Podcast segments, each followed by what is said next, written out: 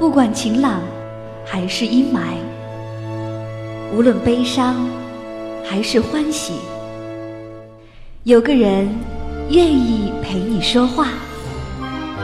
时光相逢，咫尺天涯。那些自由无用的灵魂，在音乐里互相抵达。这里是一弹新卓艺工作室诚挚出品。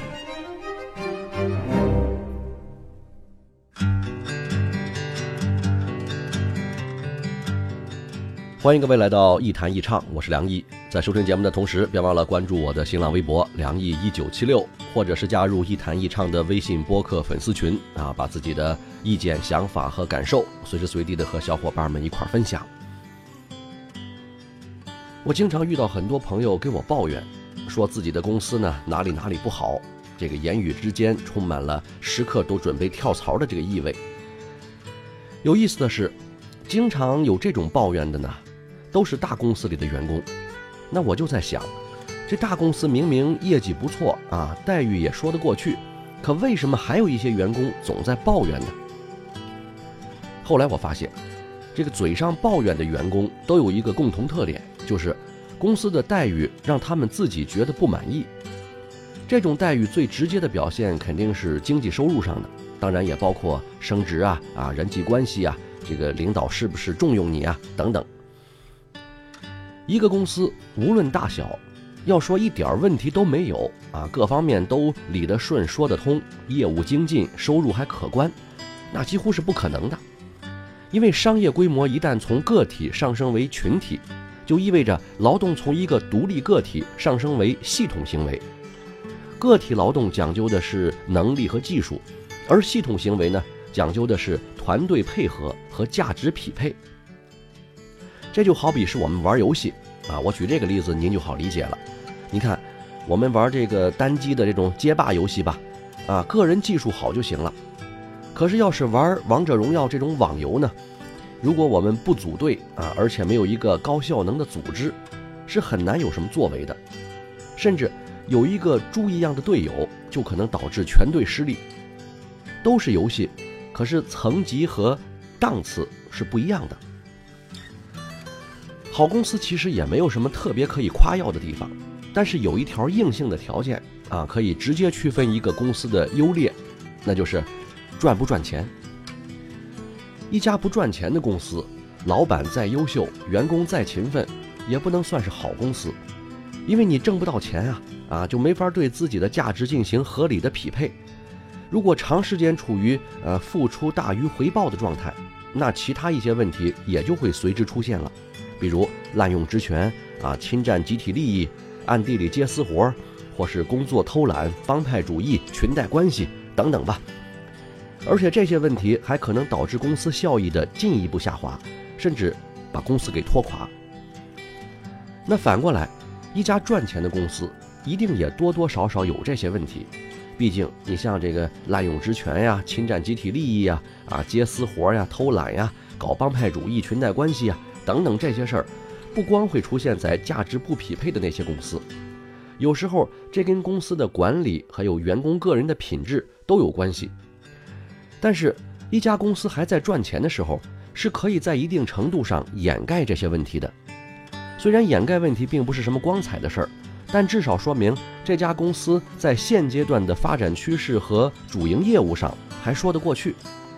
而且，赚钱的公司才能养得起好员工嘛。所以，至少在大局面上也能基本上保持这个团队的稳定。所以，单纯的以好坏来判断一家公司，其实呢是比较片面的做法。可能有的公司一无是处，但是绝对没有一家公司是毫无问题的。关键还是看问题出在什么地方。对公司来说，不赚钱这件事儿那就是大问题，这至少是一个简单直观的判断标准。一个公司的优劣，除了赚不赚钱，当然还有其他一些衡量标准，比如对员工的培养是不是重视，啊，业务上是不是有前途，工作环境和人际关系的状况怎么样啊，等等。但是对公司员工来说，其实很少有人过多的关心公司的前途，甚至相当一部分员工连自己的个人发展也没有那么多要求。大部分的人对待工作呢，都只是把它看成一个养家糊口的方式，在他们眼里，工资、奖金、绩效考核啊，才是最直接的劳动力变现，其他那些什么前途啊、命运啊，都太虚了。所以，当一个公司效益好的时候，很多问题就这样被掩盖下去。百分之二十的高效员工创造着百分之八十的公司价值，而那些能力平平的员工啊，也能靠点拿工资混混日子，至少不会有大规模的下岗和裁员。而一旦公司效益出现了问题，那其他问题也就开始明显的暴露出来了。百分之二十的高校员工在撑着局面。也有个别的呢，被别的公司挖走，或是主动跳槽的。毕竟经验和业绩对于他们找到下一份工作都是很有帮助的。而剩下的那些啊业绩平平、低效能的员工呢，就很难继续混日子了。当效益下滑到不得不靠裁员来降低成本的时候，那最先被裁掉的可能就是这些人。这时候，裁员的公司无论如何都不会成为员工心目中的好公司了。那些过去被掩盖的问题和矛盾也都暴露得更加明显，甚至一夜之间，人们会发现，啊，怎么这家公司问题这么多呢？原来还以为你们公司挺好的呀，啊，没想到竟然如此混乱。这就是连锁反应，好的东西不一定叠加成更好的，但是坏的东西却最有可能形成恶性循环。所以我们可以得出这样一个评价标准。好公司还是坏公司啊？除了效益和赚钱，还要更多的去看这家公司的日常。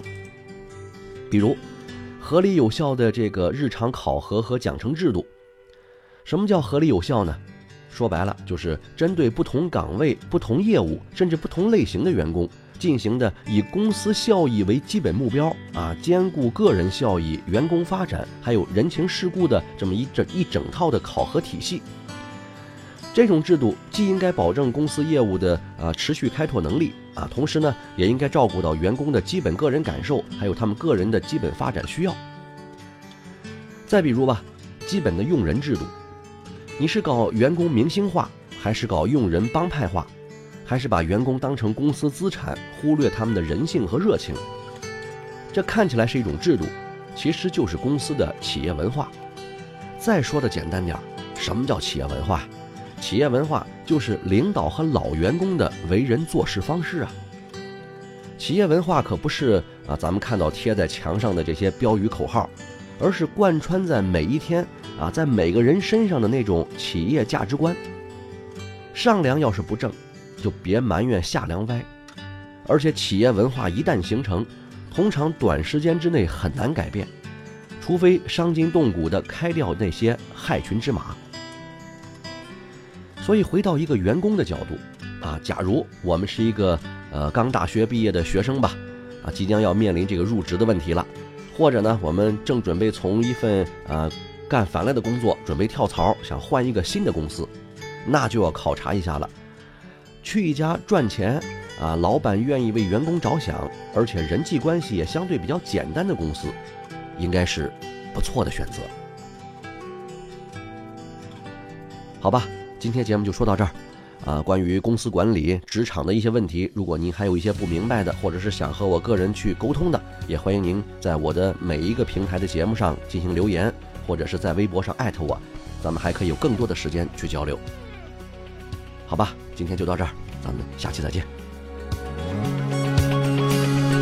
被幸福一直包围着，那是你向往的家。从明天